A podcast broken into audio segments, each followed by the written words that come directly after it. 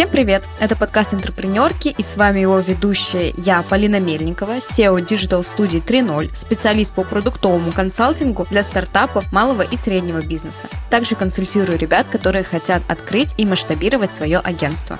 И я, Энджи SEO агентства брендинга, специалист по графическому веб-дизайну и брендингу. Обучаю дизайнеров расти в своем любимом деле, зарабатывать на нем и кайфовать от жизни. В нашем подкасте мы общаемся с женщинами-предпринимателями, раскрываем их истории, как они выстроили свой бизнес. Героини делятся лайфхаками, советами и удивительными историями из жизни, которые они прошли на своем пути. Больше новостей из мира женского бизнеса вы можете почитать в нашем телеграм-канале. Ссылка в описании под выпуском.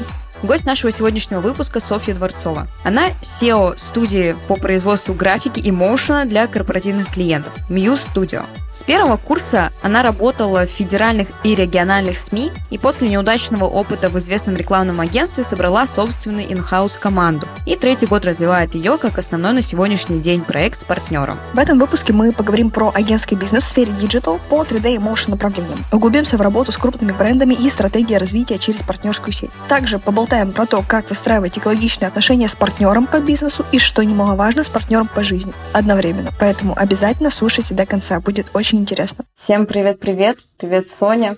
Как ты себя чувствуешь? Как у тебя дела? Ты первый раз на подкасте или уже был какой-то подобный опыт? Возможно, на ютубчик снимала что-то?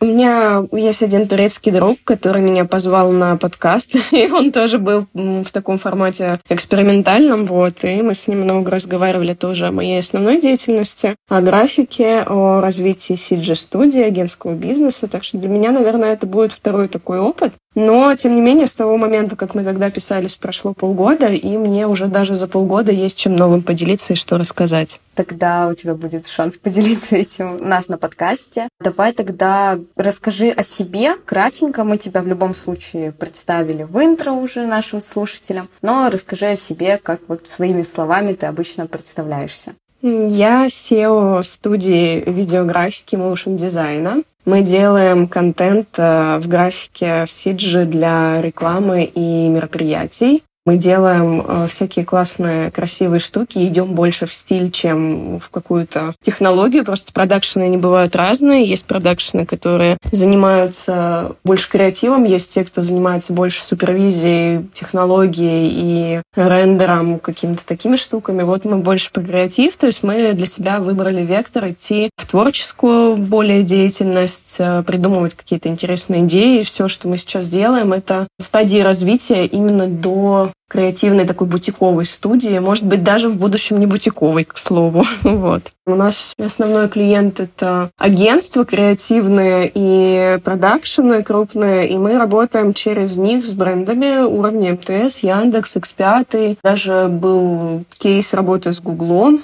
то есть у нас в пуле наших проектов, наш кейс с крупными компаниями. В основном мы выбираем для себя вектор, где наиболее востребована видеографика. Это финтех-сфера, образовательная сфера, IT, естественно, там очень много по части нашей специализации CG-роликов. Также у нас гигантский объем проектов это ивент, потому что всем нужен контент на экраны, на концерты, на фестивали, на выездные и корпоративные мероприятия крупные. Вот, мы такие штуки делаем, собственно. Да, кайфово. Я разделяю твою любовь к крупным брендам. Это как раз по моей части. Работать с классными enterprise ами и видеть э, логотипы у себя на сайте. Слушай, а давай поговорим в первую очередь о тебе как о человеке, как ты вообще пришла в digital, с чего начался твой путь. Возможно, ты в найме где-то работала. Будет интересно поделиться. Я не могу сказать, что у меня какая-то уникальная история. Очень многие ребята, приходя учиться, приходят сначала на какую-то смежную специальность, порой вообще на ту, по которой они никогда в жизни не работают. Я пришла учиться в университет, и я с детства мечтала быть журналистом. Все, что связано с текстом, с драматургией, с сюжеткой, со сценариями, с копирайтингом. Мне казалось, это прям мое-мое. И я пришла по любви учиться в универ, и четыре года бакалавра и два года магистратуры я прям по любви училась, с большим удовольствием. Только где-то, наверное, уже на шестом курсе, это мага уже была, я поняла, что я не буду работать по специальности журналист, потому что я все студенческие годы с первого курса, просто с первого триместра я работала. И так вышло, что уже к концу обучения я по своей основной специальности выгорела. И такая, типа, нет, это все-таки не мое. Это было связано с тем, что я работала в государственных структурах разных, в государственных СМИ, федеральных, региональных, профиль которых был связан с госучреждениями, с всей политической повесткой в стране. И где-то уже в конце даже бакалавриата я понимала, что напрямую этим я заниматься не буду, потому что выезд корреспондентом на всякие ивенты государственные — это не совсем то, о чем я мечтала. И даже работа на телеканале, хотя на те годы, это вот типа там 16, 17, 18, она меня не оставила в этой профессии, потому что, да, я пошла на телек, я немножко постажировалась, немножко поработала, поняла, что тоже полная фигня. Ушла э, уже в маги работать э, в рекламное агентство «Сметана». И я действительно немножко поработала в найме, но уже по своей теме, по рекламной. Но что я поняла, что я в целом вообще не создана для найма, ни разу больше никогда никуда, надеюсь, не выйду. Я все делаю для того, чтобы у меня был э, свой бизнес, э, вообще несколько разных направлений бизнеса. Но чтобы в найме я больше не проработала ни дня в своей жизни. Вот это, собственно, а, знаете, у самурая нет цели, у него есть путь, и вот мой путь — это явно не работа в найме. Никогда и нигде. У меня даже были мысли крамольные о том, что я пойду преподавать в университете. Это было еще в начале магистратуры, собственно, мысль, которая меня толкнула получать законченное высшее образование, это то, что я смогу преподавать в государственной структуре. А потом произошло все, что произошло, и я поняла, что я никогда не пойду преподавать э, в любой государственный университет. Если это открытые курсы, меня, да, периодически приглашают что-то вести, какой-то лекторий, какие-то семинары связанные, практикумы, связанные с графикой и вообще рекламой, в принципе, с контентом. Но я никогда не пойду ни в образование, вот в такое серьезное государство, слушай. Ну, в общем, все эти мечты немножечко подкосились, причем значительно раньше, чем произошли события 22 года. И сейчас э, у меня с этим всем бэкграундом, которым я безумно благодарна, у меня есть цель развиваться самой в рекламе. А благодарна почему? Потому что у меня были потрясающие педагоги в университете, у нас там просто был вообще креативный хаб, все делали все, что хотели. Я безумно благодарна своему университету за этот опыт, потому что я все годы работала, меня никто не дрочил за учебу, типа сиди, учись, получай свои пятерки. Я действительно в практике поняла, что мне там одно не подходит, другое подходит. И у меня вот из-за того, что мне давали эту свободу действия на уровне семьи, на уровне школы, на уровне университета, у меня очень как бы хороший бэкграунд, то есть меня нигде ни, ни в чем не ограничивали. А в рекламном агентстве в найме мне не понравилось, потому что это все-таки найм, и это ты делаешь задачи, иногда не понимая контекст того, что ты делаешь. То есть тебе что-то спустили, не дали полной картины или дали, но она тебе все равно недостаточная. И, собственно, из-за этого я, ну, как бы еще там наложились не очень хорошие отношения в агентстве с моим непосредственным руководителем. И из-за этого всего, наверное, в совокупности я приняла решение развивать свое. Вау. Кайф. Мы вот записывали еще одного гостя сегодня, и девушка делилась тем, что она училась прям из-под палки, ей максимально не нравился ее универ, научилась на архитектурном, ну, это было вот через кровь, пот. Это еще раз доказывает про то, что даже учиться можно в кайф, если ты занимаешься тем, что тебе нравится. И круто, что ты даже эти шесть лет, ты их провела, ну, вот действительно, с полным наслаждением от учебы, и тебе дали максимум, тем более такой бэкграунд. Да, в этом плане повезло. Как произошло так, что финальная точка истории, ты э, решила уходить из найма, и как это превратилось в то, что сейчас у тебя свое агентство? Вот можешь поделиться историей вообще? Какими шагами ты действовала, какие у тебя были мысли, с чего ты начинала? У меня была мысль о том, что я хочу заниматься всем тем же самым, но работать на себя.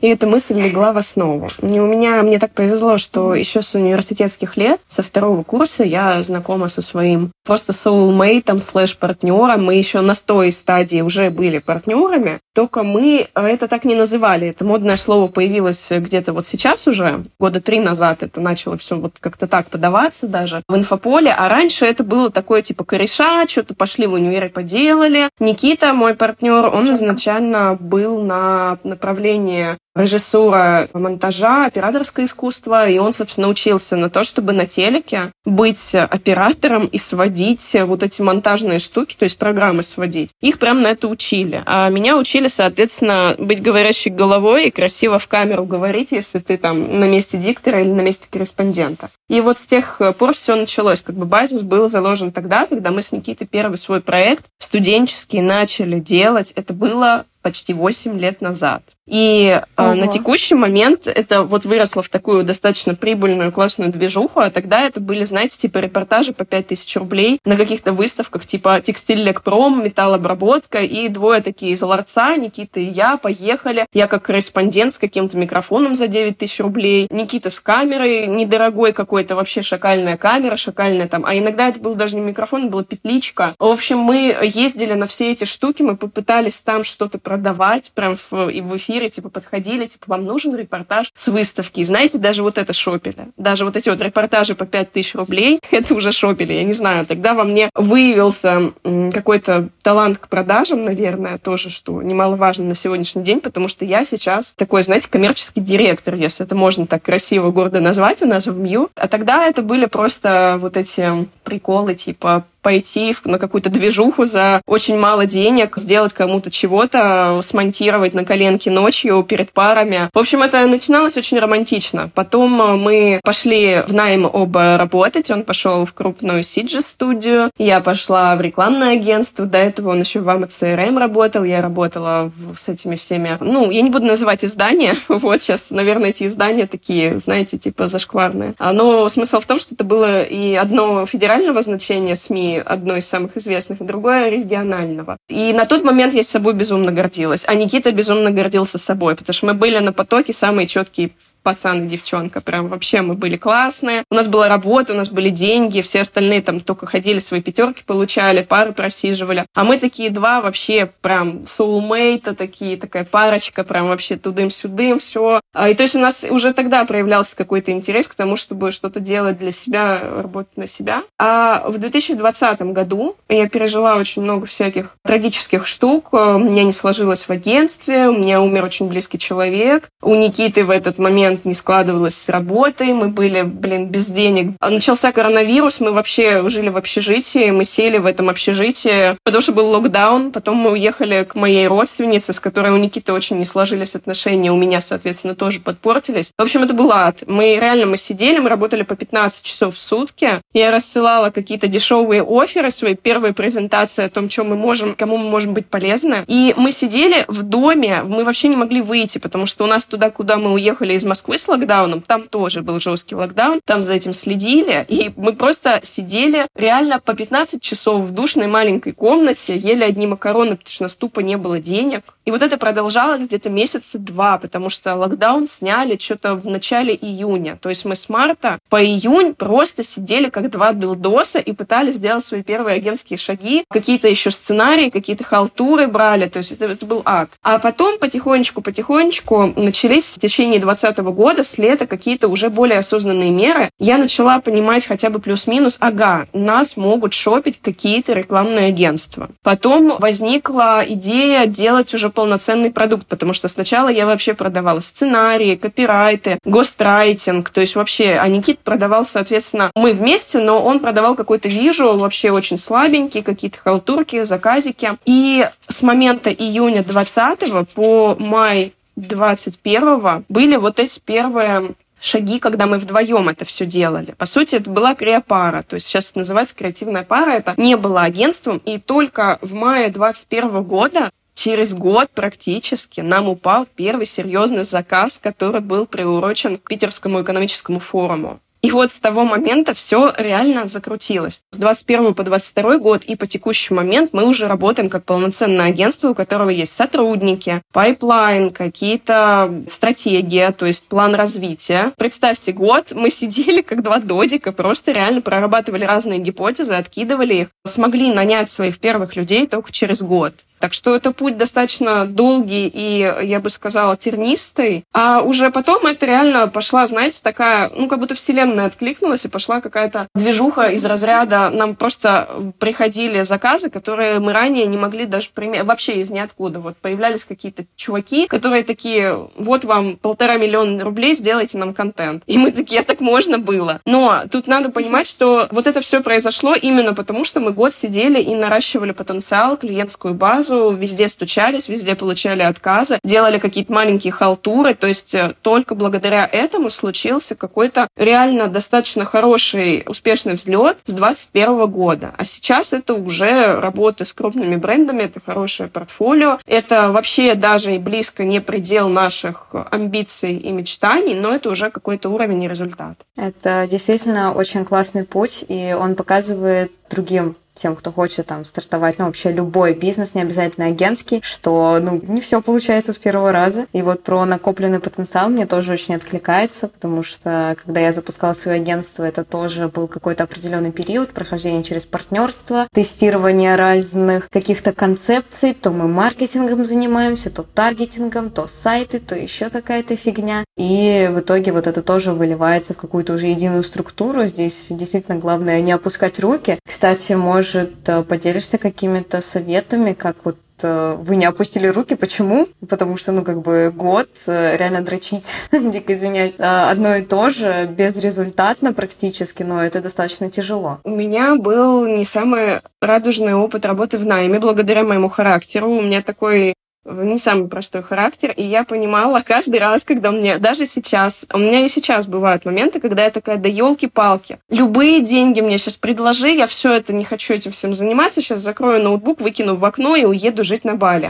У меня и сейчас тоже бывают такие моменты. Офигенная идея. Да, правда, что я в эти моменты себе как бы говорю, что если я сейчас пойду работать в найм, много куда могу пойти работать в найм. Например, руководителем какого-то отдела видеоконтента или там в продакшн могу уже каким-то микроменеджером пойти. Даже, может быть, не микро, а прям вот руководителем отдела, то есть со своим опытом. Каждый раз, когда происходит эта громольная мысль, я такая, ну я не создана, вот просто я не хочу возвращаться ни в найм, ни к маленьким заказам. Мне нравится развивать какое-то одно большое дело и эту идею агентства, которое сосредоточено именно на сид Фиджи. Аналогов этого еще я не видела. Я вижу студии, я вижу продакшены, которые помимо Сиджи делают съемку. А мы вот именно те ребята, которые выбрали для себя вектор в графике, мы практически не занимаемся съемками, за очень редким исключением, если это что-то прям вообще не супер интересное. И мне нравится идея наша, мне нравится, что очень многие люди магическим способом все это поддерживают, приходят в мою жизнь, в жизнь студии. И каждый раз, когда я такая, ну его все в жопу, я сейчас все это нахер брошу, я останавливаю себя мыслью, что, во-первых, я никогда не буду так развиваться в найме, как я развиваюсь в собственном деле. Это исключено. Никакой. Ни я Яндекс, ни Тиньков, ни Сбербанк, ни, никакой большой корпор. Сейчас должны нам заплатить за рекламу. Ну, кстати, да. Вот, надо подключить Даже монетизацию. Google. Срочно пишем в Яндекс, подключаем монетизацию. А, антимонетизацию, потому что я говорю о том, что я не хочу к ним идти. У меня были просто парочка предложений, когда мне прям вкинули, типа, а не хочешь вот пойти? Я такая, посидела, подумала и такая, нет, не хочу. Вот, я не буду говорить от кого, но просто смысл в том, что была вот эта крамольная мысль все бросить, уйти в найм, либо на фриланс обратно, потому что есть же очень много продюсеров, которые просто берут какие-то проекты, проектят их, перепродают там, ну, то есть это все на этом завязано. Мы выстраиваем прямо систему, у нас штат. И когда я понимаю, что у нас все это растет, и каждый раз, когда я такая что-то, что-то не так пошло, я так начинаю немножко напрягаться, в каждый такой другой раз происходит какое-то событие, которое по уровню позитива перевешивает. И я такая, боже, ну это знак свыше. Это просто говорят, что не бросай, не бросай, Соня, давай, давай, соберись. Слезки утерли, пошли дальше, переступили и развиваемся. Вот. И а косяков, ну, как бы, ребят, нам три года, по сути, если считать вот этот двадцатый год, и я считаю, что его прям вот must-have считать всегда, когда вы что-то делаете, наверное, надо считать даже косячные годы. Потому что, когда мы работали вдвоем, оказывается, есть огромное количество ребят, которые вот это уже называют агентством, когда они там вдвоем собрались, что-то делают. Все, это уже агентство. Вот мы три года, получается, что-то делаем, и делаем вполне успешно, косяков. Вот на том уровне просто были одного формата косяки, а сейчас косяки также на каждом шагу, но они другого масштаба, и мы об них учимся, мы об них спотыкаемся. Иногда мы даже там по очереди выгораем, такие микро случаются срывы, когда очень тяжело, большой наплыв проектов, большой наплыв продаж. Э, все это, ну, как бы выносить все равно достаточно критично для психики, но мы, во-первых, развиваем такую корпоративную культуру, мы делимся друг с другом. К слову, о мерах и приемах мы прям вот вместе все. Мы собираемся и такие, пиздец, говно, залупа, и такие начинаем друг другу накидывать. При этом все как бы, несмотря на то, что расстраиваются, все и радуются совместно, все делятся своими микроуспехами, у нас несколько отделов, мы все общаемся, у нас какой-то общий вайб. И вот этот вайб, это прям, это ядро, это незаменимо, это очень классно, этого не хочется терять. То есть все эти люди работают ради идей, они зажглись моей идеей. То есть я как фаундер понимаю, что они все что-то делают, потому что у них есть мотивация не просто про деньги, а про то, что они вот ко мне пришли, они не пришли в другое агентство, в другой продакшн. А рынок в этом плане открытый. Но они выбрали меня, выбрали развивать мой продукт, значит, все это не зря. Вот. Эта мысль тоже очень сильная во мне, по крайней мере. Внимание, многоуважаемые слушатели, на нашем подкасте впервые прозвучал мат. Ничего страшного, это настоящие эмоции. Продакшн суров. Знаете, у нас есть девиз продакшн суров, мы и материмся. Агентский бизнес в целом суров, я так скажу. Очень круто, что у тебя есть умение вдохновлять людей, потому что я им тоже обладаю. Я могу подбить на любой проект кого угодно, в том числе Анжелику на этот подкаст. И я так, собственно, заимела первого партнера, маркетинговое агентство. Можешь поделиться своими приемами, возможно, как ты вдохновляешь, как ты вообще это видишь, что значит в твоем понятии вдохновлять людей вот э, на идею? Я очень честная. Если дела идут плохо, я прихожу и говорю, я не начинаю вот это типа, знаете, как в корпорах тоже, типа, начинается все прикрываться какими-то красивыми словами, да много где на самом деле. И в гасушных э, я просто много где поработала, и когда у компании какие-то проблемы, обычно это, ну, стараюсь не афишировать. Я прихожу и честно говорю, ребят, блядь, горим, давайте вместе сядем и подумаем, как не гореть. Вот. Я очень честная, я очень открытая, со мной можно любому, я думаю, я очень надеюсь, что мы сейчас как бы все равно в рамках стартапа, нас не так уж и много, нас всего 12 человек. У нас есть огромный штат э, ребят на аутсорсе, но это ребят, которые привлекаются, конечно, под проекты. А ядро студии — это там буквально несколько человек, и вот каждому из них я могу прийти, они ко мне могут прийти. Я очень надеюсь, что когда нас будет там 30, 50, 70, 100, 300, ко мне, как всегда, смогут прийти открыто. Я в этом плане э, хочу... Знаете, есть такое понятие «бирюзовая компания». Это, конечно, очень сложная система, uh-huh. суть которой в том, что у всех есть свой пул задач, и они в нем оунеры. Они не складывают ни на кого ответственность, из-за чего не возникает иерархии, то есть структуры, когда есть вертикальная вот эта власть, то, что ты должен к директору, а директор к своему директору, и вот эта вот вся херня. Вот это я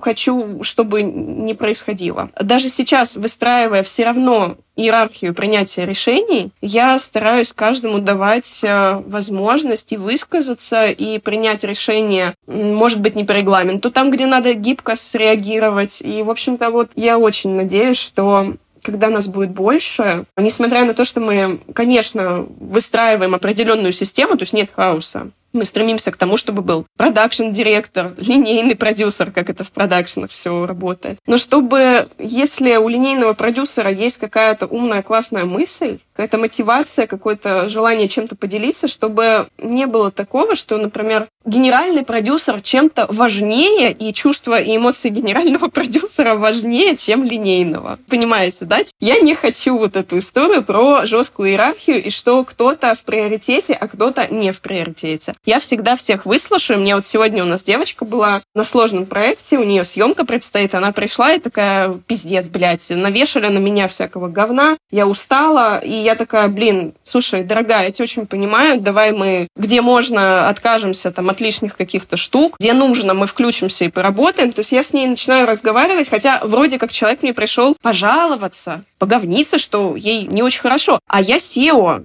как бы. Но я в любом случае ее выслушаю. Вот я хочу, чтобы так и оставалось, что я выслушаю, я могу сказать при этом жестко, нет, ребят, не пойдет, вот у нас такой пул задачи, вот эта задача влетела, делаем. А могу с ними вместе побухтеть, типа, ой, ну как-то не очень, что задача влетела. Давайте подумаем, как ее облегчить, оптимизировать и так далее. То есть я вместе с ними подумаю. Такой принцип хочется. Ну, бирюзовый, не бирюзовый, но я это так называю красиво.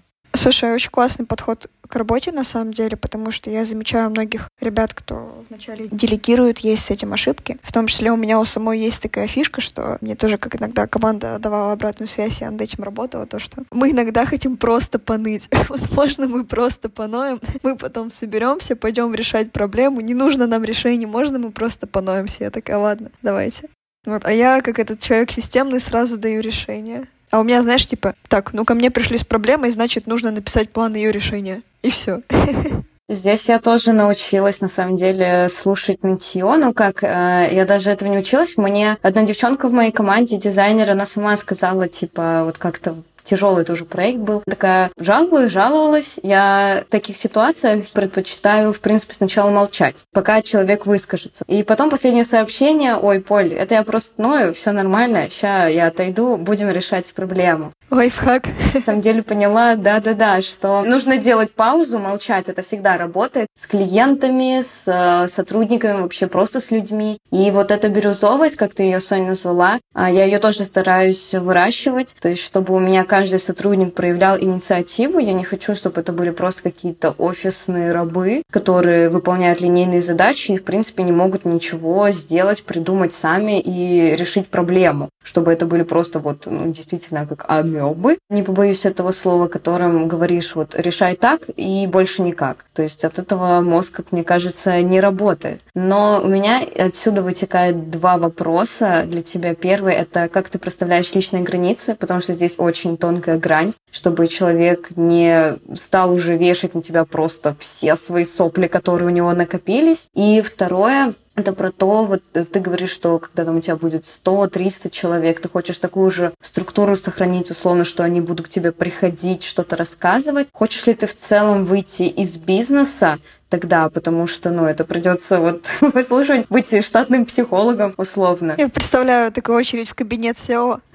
Да-да-да, есть ли у тебя цель вообще выйти из бизнеса, чтобы условно там путешествовать и заглядывать, ну, на какие-то просто планерки один-два раза в месяц? У меня точно нету цели сделать из своего будущего кабинета, к слову, пока нет. Офис психоаналитика, какой-то кабинет такой, нет, нет. А личные границы в том, что пока мы все-таки стартап. Когда людей будет больше, конечно, я буду проводить вот эти, знаете, такие открытые лекции, ликбезы, встречи с сотрудниками. Я обязательно планирую офис. Я раньше думала, что полная все это фигня. Нет, это не фигня. Если есть возможность сделать офис, то офис это классно. Почему? Потому что мы все на удаленке, и все равно на удаленке есть много обстоятельств, которые снижают вот эту связь в команде. С другой стороны, что еще для меня про работу, что мы все-таки с работы все вышли, и по возможности они и забыли, особенно для продакшена это важно, перезагружать голову, чтобы с утра ты пришел. Это пока, честно, миссия невыполнима. Мы вот, ну, я могу честно сказать, что мы к этому стремимся, но нифига. Иногда Иногда мне влетают какие-то лиды вечером, иногда в субботу-воскресенье. Я активно позиционирую, что мы... Даже, вот знаете, я иногда с новыми клиентами, когда что-то подписываемся, я такая, ребят, стоит акцентировать внимание, мы работаем 5-2. Если вы хотите выдернуть нас на работу в выходные, то это X2 Day Rate студии или что-нибудь, ну, в этом духе. Знаете, стали меньше дергать и вечером меньше дергают, и выходные. Но это тоже путь. Это не э, результат, я не знаю, результат будет тогда, когда ни один мой сотрудник не будет работать в выходные и после 7 вечера. Вообще в продакшене очень сложно с этим. По поводу того, что хочу я выйти или не выйти из бизнеса, я хочу выйти из бизнеса абсолютно точно. Я прилагаю именно для этого все усилия. У меня нету задачи с ребятами сидеть над всеми задачами 24 на 7 до конца своих дней. Я боюсь, что это будет какое-то супер выгорание заранее тогда. Но у меня есть задача не вовлекаться в той степени, в которой я вовлекаюсь сейчас. И тоже я могу сказать, что это путь, потому что изначально я работала часов по 15 честно. Сейчас я работаю в день 5 часов максимум. Я провожу самые важные созвоны. Я в чатах решаю вопросики, я закрываю какие-то задачи сейлзовые или как, ну, коммерческого директора, скажем так, тоже. И, наверное, чем дальше в лес, тем лучше результаты с экранным временем телефона, лэптопа. Ну, в смысле, меньше провожу за работой, конечно же. Я уже выстроила свой режим. Для меня это была такая большая, объемная, сложная штука. Я нормально сплю. У меня нет такого, что я не сплю. Я очень от многих коллег, друзей слышу, я там сплю по 4 часа. Я такая, если бы я спала по 4 часа, я бы уже просто подохла вообще, легла бы, как какая-то собака сутулая, и загнулась в калачиком, потому что, ну, а come on, я не могу спать меньше 8 часов вообще ever никогда. Вот. Наверное, такие цели очень простые у меня. Не, не то чтобы прям выйти навсегда и больше никогда не зайти в дверь мою семью студию. Нет, мне скорее про то, чтобы я в этой работе кайфовала. Это все равно работа. Я понимаю, что бизнес, вот это все красиво звучит, но это же работа, мы же работаем на себя. Какая однохуйственно мы работаем. Очень много, очень кропотливо, очень вдумчиво, отдавая себя своему делу. Просто помимо этого я фактически сплю, гуляю со своей собакой, провожу время со своим мужем, со своими друзьями, езжу в поездки, вожу родителей, решаю семейные вопросики, отдыхаю, ну, как-то по-разному, очень по-разному. Я настолки люблю, караоке, всякие такие движухи прикольные. Ну, в общем, нет, я я не хочу в бизнесе быть стопроцентной сейчас, но выйти из него для меня не равно его вообще не контролировать, скажем так. Да, ну есть на самом деле очень много примеров. Та же самая Саша Жаркова, я знаю, что ты на Setters ориентируешься, которая также участвует, продолжает Setters, полноценное вовлечение, ну как полноценное в своей роли, которую она тоже несет, что она ивенты организовывает, э,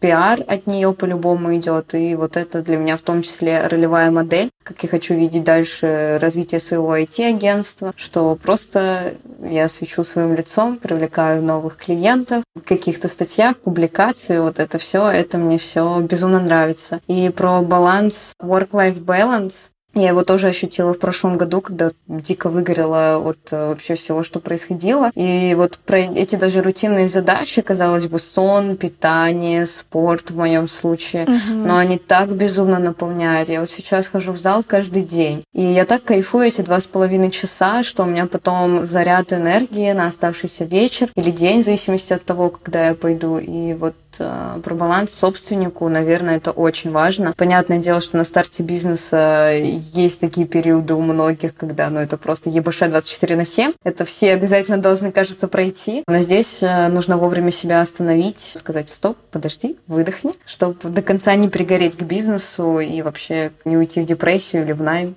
У кого что, у кого какая крайность. Есть два варианта, да? Или в депрессию, или в найм. Ну, на Бали тоже можно. Депрессию через найм, кстати, тоже вариант. Да-да-да, если вы хорошо заработали, можно на Бали отлететь, э, пройти все ретриты. Ничего против Бали не имею, сама там была, очень сильно люблю это место. Но Бали обычно способствует росту бизнеса 100%. Духовный рост всегда про рост всякий разный. Да, не обязательно даже бизнеса, возможно, ты поймешь, что не хочешь заниматься бизнесом, уйдешь в какую-то личную самореализацию. Вот, это тоже дает духовный рост, личностный рост. Мне еще интересно с тобой поговорить про партнерство, потому что вы с партнером достаточно давно, и так как у меня был неудачный опыт партнерства, расскажи вообще, как у вас выстроены отношения, были ли какие-то тяжелые моменты, как вы их решали, что считаешь важным вообще в партнерстве? Такой очень личный вопрос, потому что мой партнер слэш мой бывший муж.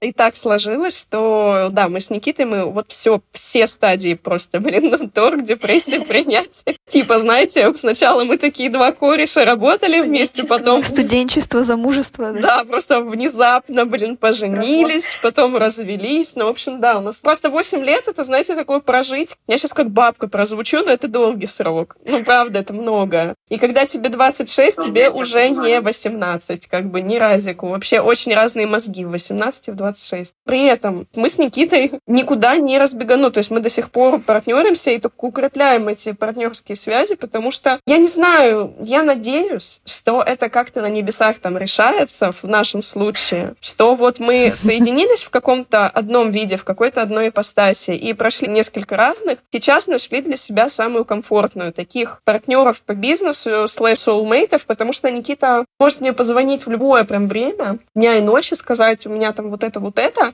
и мы будем на одной волне спустя достаточно, правда, большой, ну, то есть это институт, это первые шаги вне института, ну, в общем, много всего. Я надеюсь, что и в 30, и в 35 мы дальше. Я просто дальше 35 вообще не понимаю, это там для меня тайна, покрытая мраком, но я надеюсь, что мы долго такое сотрудничество выдержим, продолжим, улучшим, приумножим, сделаем глубже и качественнее, потому что очень классно выбрать что-то и развиваться в этом. Мне так кажется. Я, может, такой скучный человек. Мне, наверное, и в семейной жизни также прикольно заземлиться в какого-то одного человека и с ним развивать в глубину, а не в количество. Ну, типа в качество, а не в количество. Вероятно, у меня я вообще скучная, да. У меня получается один партнер, одна собака, ну, уже второй муж, но, надеюсь, последний один бизнес, который я пока развиваю. Ну, у меня есть другие бизнес-идеи, но пока мне прикольно вот в этом одном. И вот этот монофокус на что-то для меня очень важен. Это прям про меня. Я не люблю скакать с одного на другое. Я... Для меня очень болезненны были все эти уходы с работ, все эти поиски. А сейчас я очень хорошо себя чувствую в том, что у меня есть оно одно, оно растет, наблюдать за ростом какого-то явления, это вообще очень классно. Тем более, если это явление, которое ты мотивируешь и проецируешь. И, в общем-то, вот это все про меня, про мой характер, вот этот монофокус на какой-то, то есть у меня есть несколько, естественно, как и у любого человека, несколько статусов, несколько ролей, несколько жизненных ситуаций, и в каждой из них я стараюсь э, в глубину развивать отношения, ситуации, решать какие-то задачи, погружаться, там, расти на грейд выше, вот, вот, вот это про меня. Но мне кажется, это не значит, что ты скучная, это наоборот то, что ты стабильная, и вот это про копать в глубину, не распыляться и, и там откусить, и здесь откусить, и в итоге ничего не получить. Вот, поэтому это тоже круто. Можешь э, поделиться, возможно, какими-то выводами из вот вашего партнерства, что важно учитывать, если, допустим, кто-то тоже из захочет запустить бизнес в партнерстве? Может, э, расскажешь, как найти того самого soulmate, с которым можно столько лет по жизни идти и по бизнесу? Я честно скажу, вот прям карты на стол, я партнер-дракон, ужасный. Я вообще, как это модно называть, абьюзерка. я ужасная просто в этом плане. Я не знаю, как Никита меня терпит. Сначала меня терпел. Ну, в смысле, он был со мной счастлив, я с ним, но все-таки я, зная свой характер, понимаю, что со мной тяжеловато. И в работе я вспыльчивая, безумно импульсивная, ужасно, просто вообще, как он это терпит. И не могу здесь дать совет со своей стороны, потому что надо этого святого человека было послушать бы, как он справляется с этими импульсами, с этим холерическим темпераментом. А он у меня именно такой, но он при этом флегматик. То есть мы как-то комплементарно совпали в том, что он спокойный, я импульсивная, я более решительная, он э, более... Ну, знаете, есть понятие ведущий-ведомый, и вот у нас очень четко эти роли распределены. В смысле, у Никиты нету такого, что он я сейчас возьму и что-то сделаю наперекор, давай пободаемся, давай поспорим. Нет, он во всем абсолютно, Соня, если ты считаешь, что это действительно того стоит, давай пойдем в эту движ. Сонь, если ты приняла решение, я твоему решению доверяю. Вот это тотальное доверие с его стороны. А я что только не мутила. Вот каких только темок не было. Вся, всякие разные движухи. Не всегда адекватные. Ну, то есть он всегда просто спокойно, целенаправленно поддерживал весь этот путь, и он в чем-то тоже мне благодарен. Но Сейчас, вот на нашей стадии развития, он также за мной оставляет право на решение, которое в основе, которое основополагающее. Например, сейчас мы проводим партнерскую сессию уже спустя столько лет. Мы дошли до того, что партнерка обязательно нужна. Мы делаем ОШКу, а для ОШКи нужен устав. И результаты партнерской сессии лягут в основу устава. То есть вот сейчас, пройдя этот путь, мы поняли, что дальше без этой юридической штуки очень сложно будет куда-то пойти дальше. И знаете, очень смешно, что мы партнерку еще не провели, но у нас были индивидуальные сессии, у нас были вот эти бланки заполнения там наших всяких, ну, то есть там целую надо телегу заполнить, чтобы понять вообще, у кого какие там намерения. И, в общем-то, у нас очень многое не совпадает. Но я понимаю, что с этим человеком я всегда могу договориться. То есть, если у нас есть несовпадение, мы прям сядем и будем разговаривать. Вот это разговаривать, мне кажется, это везде важно. Это такой второй поинт, очень важный. То есть, первое — это доверие, второе разговаривать просто обо всем. Иногда мы разговариваем на отвлеченные от работы темы, мы сверяемся по нашим каким-то ценностным ориентирам и так далее. Я и в семье, собственно, за то, чтобы разговаривать. Первоочередно это очень важно. Там много других факторов, способствующих благополучию в семье, но просто высказать то, что тебе э, нужно высказать, это уже полдела. Ты, конечно, классно, когда это услышано другим оппонентом, твоим партнером. Во всем, мне кажется, это важно. Вот эта цепочка. Один сказал, как есть, другой услышал, как есть, и они что-то из этого порешали. Вот, наверное, доверие, разговаривать, а в остальном, ну вот, вот это все в корне. В остальном не знаю.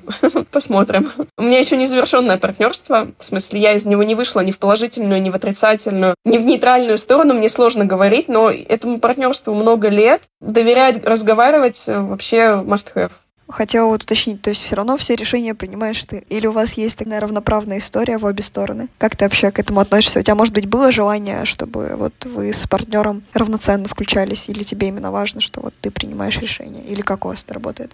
Нас э, это очень важно сказать, что у нас это работает, что у нас абсолютно разные зоны ответственности вообще. У него это продукт, его качество и креатив. У нас продукт это практически тождественно креативу, потому что все-таки мы производим творческую такую штуку классную, визуалы, там все вот эти анимации, там персонажей, шейповую графику, типографику. В общем, все, что связано с визуалом. Никита качает вот эту креативную творческую чакру, а я качаю вообще другую область. Это продажа, это позиционирование, продвижение. То есть э, почему мы не спорим, мы не пересекаемся. У него своя вотчина, у меня своя. И если бы мы пересекались, я боюсь, что бодались бы. Но мы так э, хорошо это все разделили. У Никиты есть такое, это его цитата про толстые и тонкие. Есть такое понятие, что вот там тонкий про коммуникацию, про налаживание всяких штук, решение спорных ситуаций, а толстый — это такая подушка безопасности, база, буфер такой, прям человек человек э, надежный, как швейцарские часы. И вот это толстый тонкий, это про то, что вы друг друга дополняете. Тонкий пролезет в какой-то ситуации и будет гибким, толстый это такой с напором, солидностью, такой какой-то человек, который про надежность, защиту, базу. Никита, наверное, да, он занимается не тем, чем я, а я не тем, чем он. Наверное, поэтому и не бодаемся. Мы очень четко разделили, знаете, вот эту матрицу ответственности. Как-то она так сама разделилась. То есть есть он не про коммуникацию, он не любит так много и долго разговаривать, как я, например. В соответствии с нашими менталитетами, нашими темпераментами разделились наши зоны ответственности. Мне кажется, как раз-таки это один из тоже ключевых факторов, то есть четко понимать зоны ответственности друг друга. И вот это доверие, оно как раз выливается в то, что вы должны доверять и не влезать в чужую зону ответственности. То есть ты настолько должен довериться партнеру, что там, допустим, ты, Соня, отвечаешь за маркетинг, Никита, за продукт, ты знать не знаешь, ну, там, как бы понимаешь, что происходит в продукте, но ты не ответственно, ты не лезешь, да, ты не вкидываешь какие-то вот эти свои предложения по поводу этого, ну, если только на каких-то общих планерках, но так этим полноценно занимается твой партнер. И точно так же со стороны продаж, маркетинга Никита полностью доверяет тебе, говорит,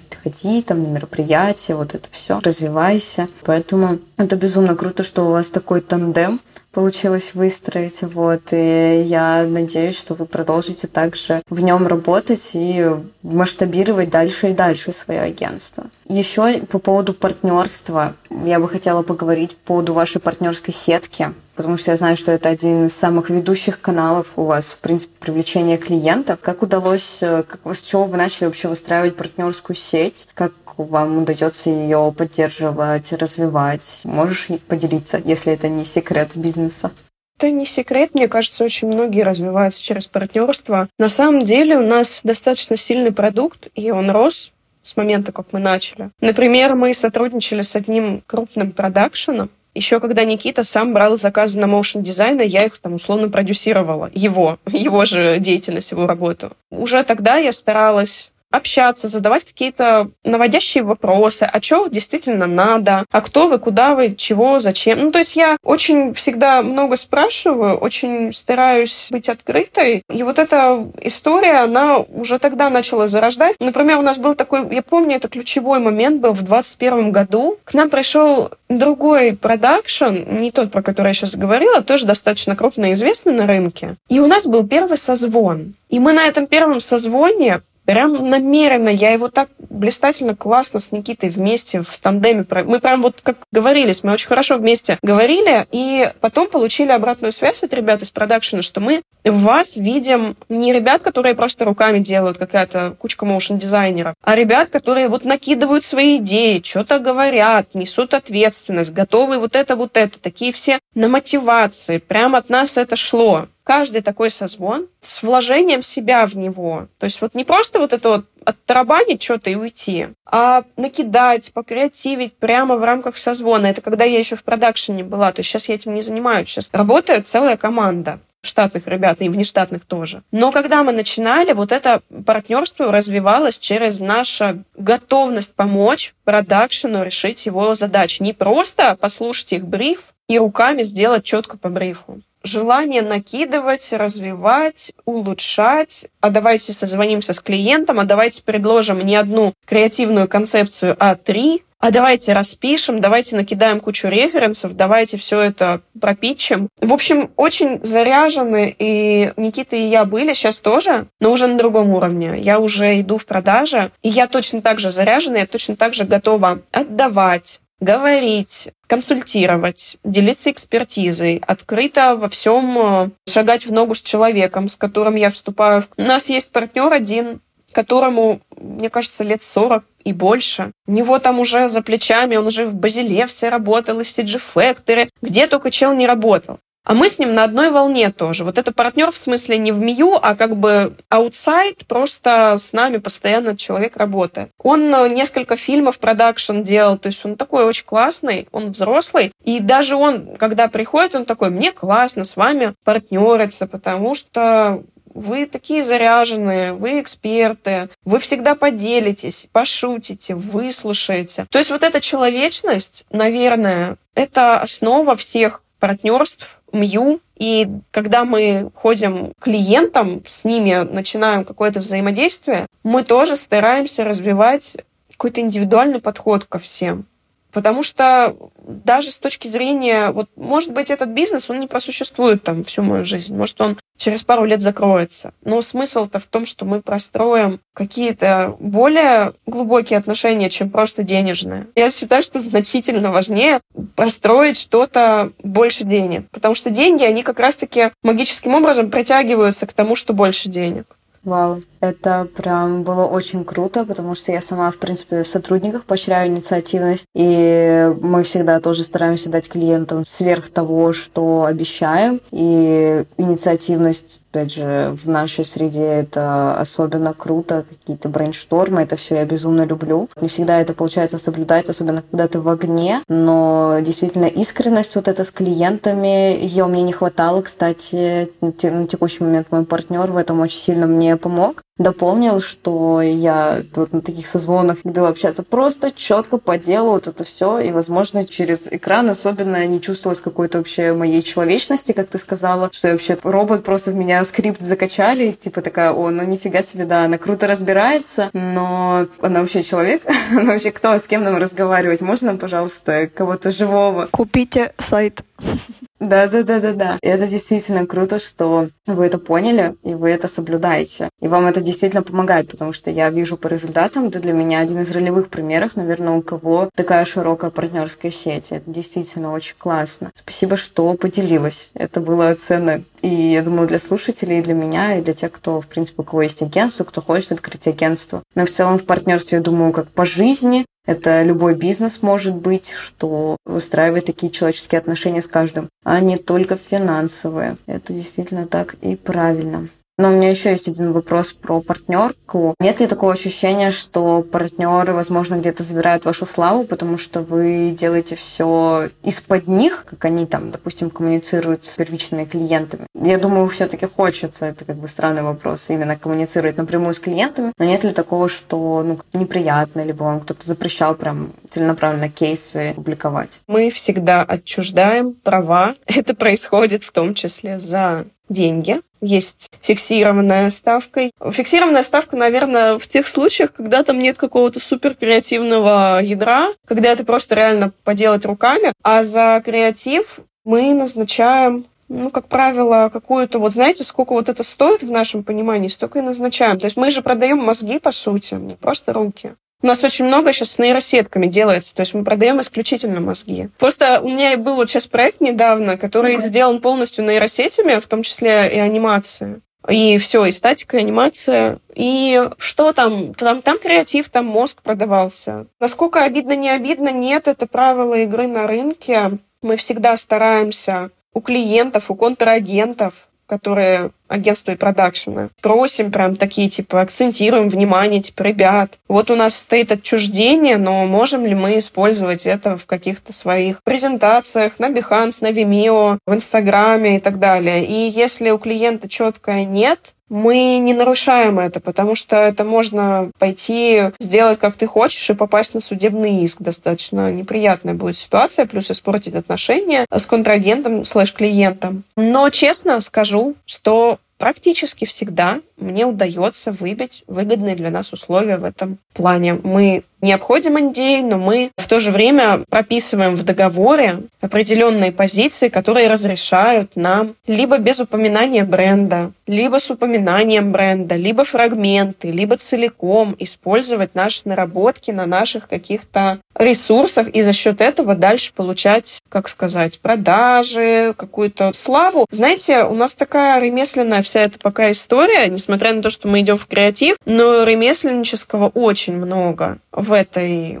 продакшн нашей среде. То есть мы не можем сказать, что вот мы как nft какие-то, например, что это прям наша интеллектуальная собственность. Нет, мы отчуждаем права. Мы можем попросить лояльных условий у контрагента, у клиента. Мы никогда по этому поводу не залупаемся. Мы можем поспорить, мы можем такие типа, ну блин, ну вот мы делаем, мы вам можем скидку сделать. То есть мы иногда правда идем на то, что, ребят, мы вам сделаем скидку, но нам важно, чтобы это было у нас в портфолио. Это классный кейс, мы ради этого готовы готовы там по бюджету упасть. То есть если мы видим ценность в кейсе, я буду отрабатывать историю про то, чтобы его можно было показывать, я буду до конца за это сражаться. Но если мы понимаем, что это какой-то контент на какой-то ивент, который прошел, и вот и куда нам это? Мы, к нам и так постоянно ходит ивент. Нам не надо выкладывать все наши контенты с ивентов на Behance. Зачем? Мы выкладываем только те кейсы, как и все студии, которые для нас в чем-то выгодны, которые показывают наш почерк, наш стиль, которые нас как-то выгодном свете представляют. Поэтому, да нет, они не съедают нашу славу ни в коем случае. Всегда можно договориться. И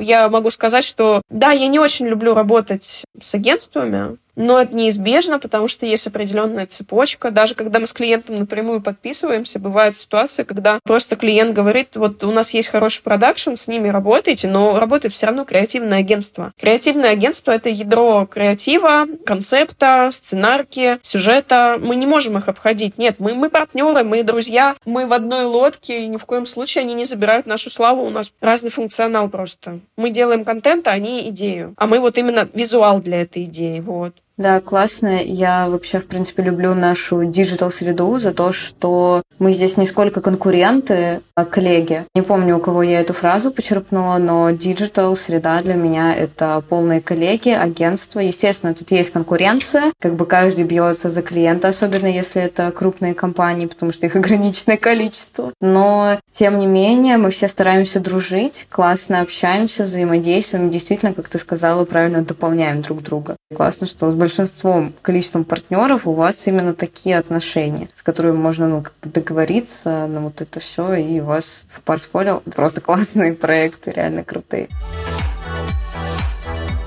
Можешь поделиться каким-нибудь факапом тотальным, который у тебя был в бизнесе, ну или просто вот, который вспомнишь сейчас? Да, каждый день что-нибудь происходит. Честно. Каждый день это хуйня. В день может начинаться очень хорошо, потом налетело чего-нибудь, закружило, все, у себя полный расфокус туда-сюда. Факапы глобального характера бывают, знаете, такие стратегические. Либо ты кому-то сильно доверился, либо ты кому-то, наоборот, не доверяла, это стоило делать. Либо ты нашел какую-то удачную схему тепленькую, сидишь на ней. Вот, например, у нас был один продюсер, и были еще другие другой линейный, и там Никита еще продюсировал, он сейчас полностью в креатив ушел, типа он только стилем занимается. И была какая-то такая система, которую, знаете, работает, и ладно, не будем ломать. А вот нельзя, если вы видите, что система работает худо-бедно, то ее надо ломать. Сквозь пот и слезы ее надо ломать, потому что в итоге человечек вот этот, он был хороший, он как человек потрясающий абсолютно. Он выгорел и запорол нам два очень крупных проекта. И я не уверена, что к нам придет еще раз. Ну, как бы мы сохранили хорошие отношения с контрагентом, но я вообще не уверена, что они придут после такого грандиозного факапа. Нас даже оштрафовали, в смысле, на деньги оштрафовали не супер большие, но было очень неприятно. Во всех отношениях было ужасно неприятно, было ужасно выслушивать, что мы такие сики, все их запороли, вообще одно пообещали, другое сделали. Конечно, такие ситуации бывают. Я честно скажу, у меня таких ситуаций за всю историю Мью было, наверное, две. Прям чтобы было какое-то жесточайшее дикое недовольство. Знаете, когда вообще просто жесть. Бывает, что ты что-то сделал, и это, может быть, не совсем попало в ожидание, но в целом окей. Вот такого много было. Много очень успешных проектов, после которых приходят у нас возвратных клиентов, наверное, процентов 80. Вот правда. К нам приходят одни и те же люди. Постоянно, с новыми брифами. Они расширяют э, зоны ответственности для нас. Они нам доверяют. Я именно про это говорю, про человечность, потому что... Почему я могу об этом говорить? Потому что к нам приходят одни и те же люди. Значит, они в нас видят именно это. Мы им упрощаем жизнь, мы с ними на одной волне, все классно. Но были вот эти две ситуации, и они произошли просто конец этого апреля и начало этого мая. То есть, блин, и нам пришлось уволить этого человека, этого продюсера. Это был просто факап за факап,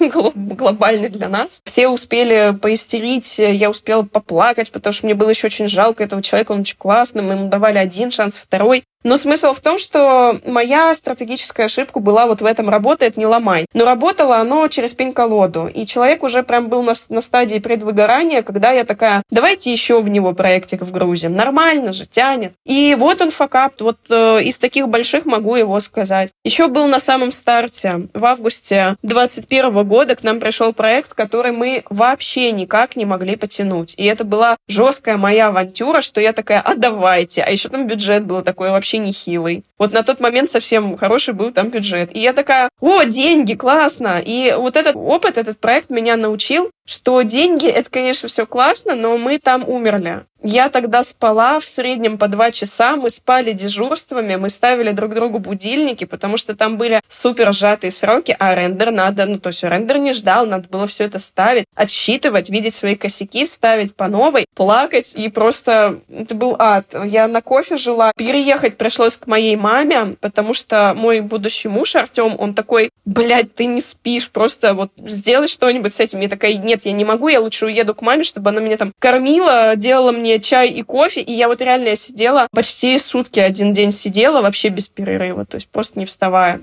Это я еще продюсировала сама. И после этого я, проекта я поняла, что деньги — это, конечно, заебись. Но вот так вот э, на авантюру подписаться, в которой ты не уверен, что вывезешь, так нельзя. И когда мы видим, что проект вообще никаким образом не про нас, вот нам недавно пришел проект, надо было там делать голограммы, а мы не сильны в голограммах, а там были сжатые сроки. И если бы мы понимали, что у нас есть месяц, и мы можем спокойно разобраться в технологии и сделать, или привлечь какого-то классного подрядчика под это, нет, нет, там этого не было, и я отказалась от голограмм, хотя денег предлагали хороших. Но я поняла, что еще один такой опыт, когда мы ввязались в авантюру и не вывезли, не надо такого делать. Хотя вот тот проект в 2021 году в августе мы сделали хорошо. Просто какой ценой? Ценой нервных клеточек, недосыпа, и я потом отсыпалась неделю, и все потом вообще в ауте валялись, всем было очень плохо. Вот таких штук, наверное, допускать нельзя. То есть самонадеянность, она тоже на в меру хороша, поэтому вот таких форматов факапы у нас бывают. Они редкие, но меткие. Да, наверное, у нас в агентском бизнесе очень много такого про переработки, горящую жопу. Это такие самые распространенные факапы. Олег, где макет?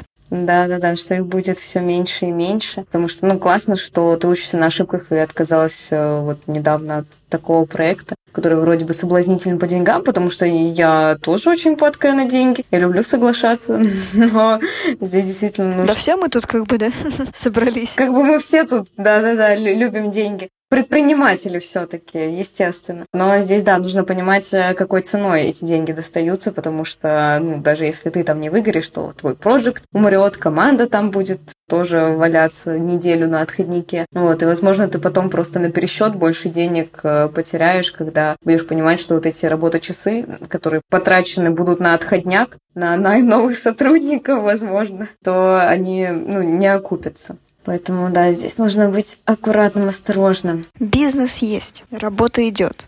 Крупные клиенты, все круто, все по кайфу. Но чего вообще хочешь в будущем такого от жизни, знаешь, может, нематериального? Какие вообще дальнейшие планы, цели и чего тебе хотелось бы в ближайшем будущем для себя?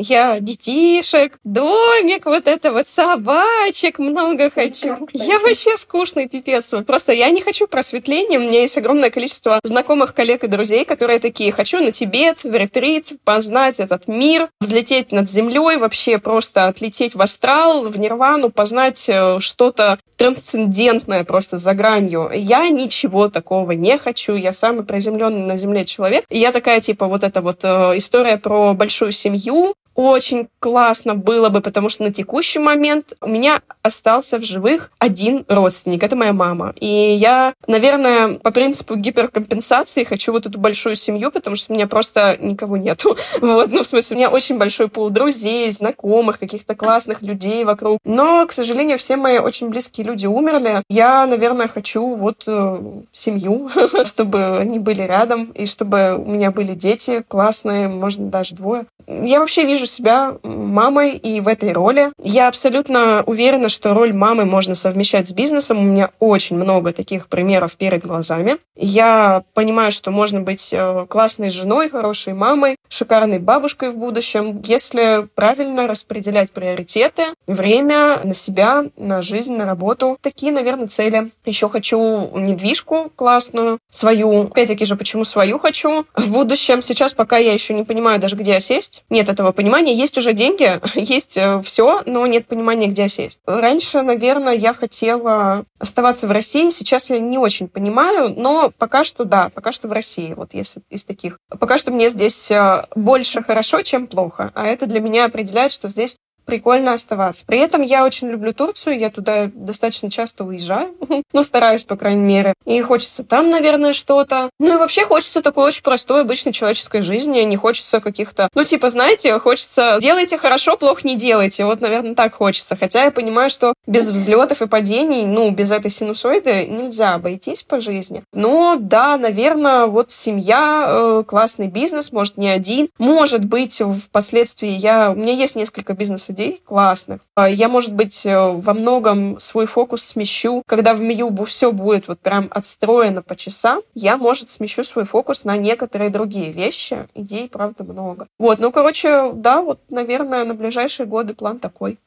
Соня такая начала сначала, да, мне скучно, что там семья, дом, потом бизнес, путешествие, недвижка, ну так по нарастающей. Не, на самом деле это действительно классные мечты, и я тоже считаю, что это все можно совмещать, ну, по крайней мере, семью, бизнес, так это сто процентов. Путешествие туда же, если хочется там мир посмотреть или понять, вот где осесть, можно с семьей это делать вообще шикарно, прекрасно. У детей будет э, яркое детство. А иначе зачем тебе бизнес, если приходится жертвовать семьей? Ну, конечно, да, да. Мы же все-таки в любом случае делаем бизнес не на зло, вопреки, э, ну, типа, очень много изменчивых каких-то странных ситуаций, мы делаем бизнес как свою тихую, надежную гавань, чтобы там все работало, чтобы там сделать микромир, в котором хорошо, при том, что извне не всегда хорошо, очень много политических всяких штук влияет на нашу жизнь, и бизнес, вот в моем понимании, именно то, где мы можем сделать правильно. То есть в жизни все неправильно, все деструктивно, все хаос, а вот тут ты можешь заземлить свой островок спокойствия, процессов, выстроенных, хорошей атмосферы в коллективе. То есть вот, вот это вот чудо творения бизнеса, что ты, несмотря на то, что происходит за твоим окном, там, не знаю, боевые дроны, какие-то непонятные вообще ситуации, какие-то, блин, войны, эпидемии, ты вот здесь, вот, вот в этом маленьком своем островке делаешь хорошо. Почему, как бы, я могу об этом так говорить? Наверное, потому что мы возникли в 2020 году, когда только закончил, ну, в смысле, коронавирус тогда, вот локдаун закончился, коронавируса нет, и весь год был под знаком короны короны просто вообще, и сейчас все под знаком войны, а мы все что-то делаем и делаем на зло вот этой вот повестки извне. Это классно. Это, это в конце концов то, что через годы, когда все это как-то уляжется, это то, что заставит себя уважать в первую очередь. И это то, что сейчас помогает кукухой не поехать. То есть это важно. Вот действительно то, что есть что-то свое, что пока что точно никто не готов отнять. это хорошо.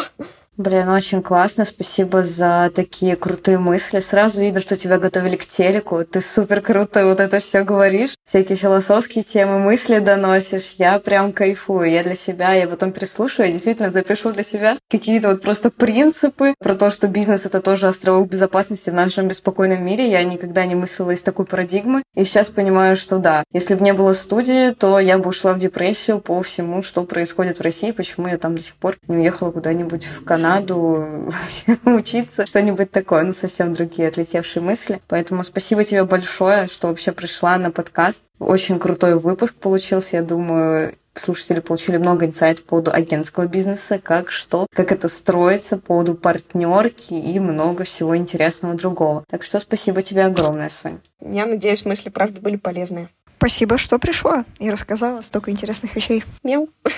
Что ж, такой выпуск у нас сегодня получился с Соней.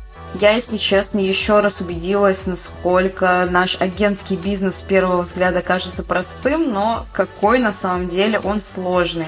И впереди ждет меня еще много препятствий, потому что у Сони достаточно богатый опыт в этом бизнесе. И здесь главное держаться, не падать духом. Очень классно, что ей помогает ее партнер. И всем желаю найти такого партнера в бизнесе и в жизни. Слушай, для меня был очень большой инсайт касательно э, взаимоотношений с командой. То, что я у себя сама замечала, то, что действительно людям иногда нужно просто выговориться. тебе не нужно сразу им раскладывать стратегию, тебе не нужно сразу им давать решения. Иногда люди хотят просто пообщаться, выговориться. Возможно, одна из причин, почему всем стоит иметь какого-нибудь корпоративного психолога, когда вы уже сильно разрастаетесь. Но вообще внимание к чувствам, эмоциям сотрудников — это супер важно, само собой в меру. Да, да, сто процентов. Работа работы, но человеческий фактор никто не отменял anyway. Ну а мы будем завершать. Подписывайтесь на наш подкаст, чтобы не пропустить следующие выпуски ставьте реакции, комментируйте, чтобы мы понимали, как улучшать подкаст, что вам нравится, а что не нравится. Обязательно подписывайтесь на наш телеграм-канал. Там мы выкладываем внутрянку подкаста, анонсы, рассказываем про свой бизнес, делимся полезными лайфхаками, статьями и так далее, так далее. Также подписывайтесь на наши социальные сети. Все ссылки есть в описании. Услышимся в следующем выпуске. Пока-пока. Пока-пока. Пяу!